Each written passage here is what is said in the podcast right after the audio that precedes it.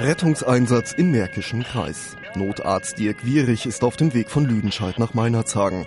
In einem Altenheim bekommt eine alte Frau keine Luft mehr. Vor Ort kümmern sich schon die Rettungssanitäter um die Frau.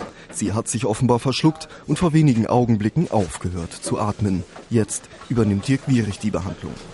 Wir mussten die Dame künstlich beatmen, weil ihre Lungenfunktion einfach so schlecht war. Wir konnten darunter einiges an Sekret absaugen. Jetzt ist ihre Sauerstoffversorgung auch deutlich gebessert.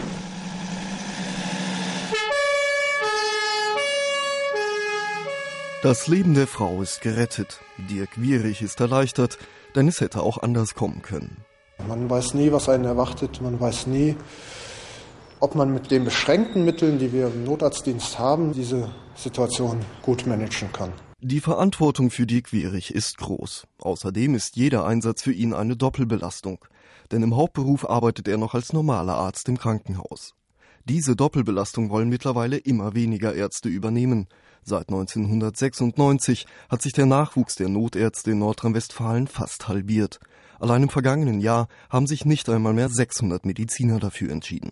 Der Präsident der Ärztekammer Westfalen-Lippe fürchtet deshalb eine drohende Unterversorgung in der Notfallmedizin. Theodor Windhorst.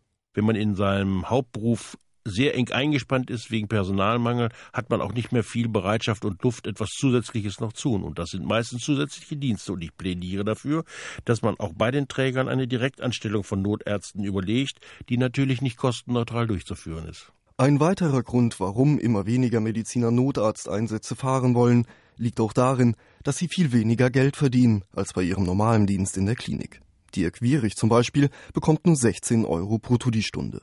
Wenn man dafür sich hier die Wochenenden, die Nächte um die Ohren schlägt, ohne noch zusätzliche Nacht- oder Wochenend- oder Feiertagszuschläge, dann kann man sich vorstellen, dass es da entweder viel Zwang für braucht, dass man sowas macht, oder dass die Leute sehr, sehr motiviert sein müssen und sehr großen Spaß an dieser Arbeit haben müssen.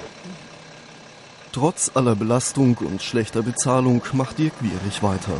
Denn wenn der nächste Einsatz kommt, weiß er, es geht um Leben oder Tod.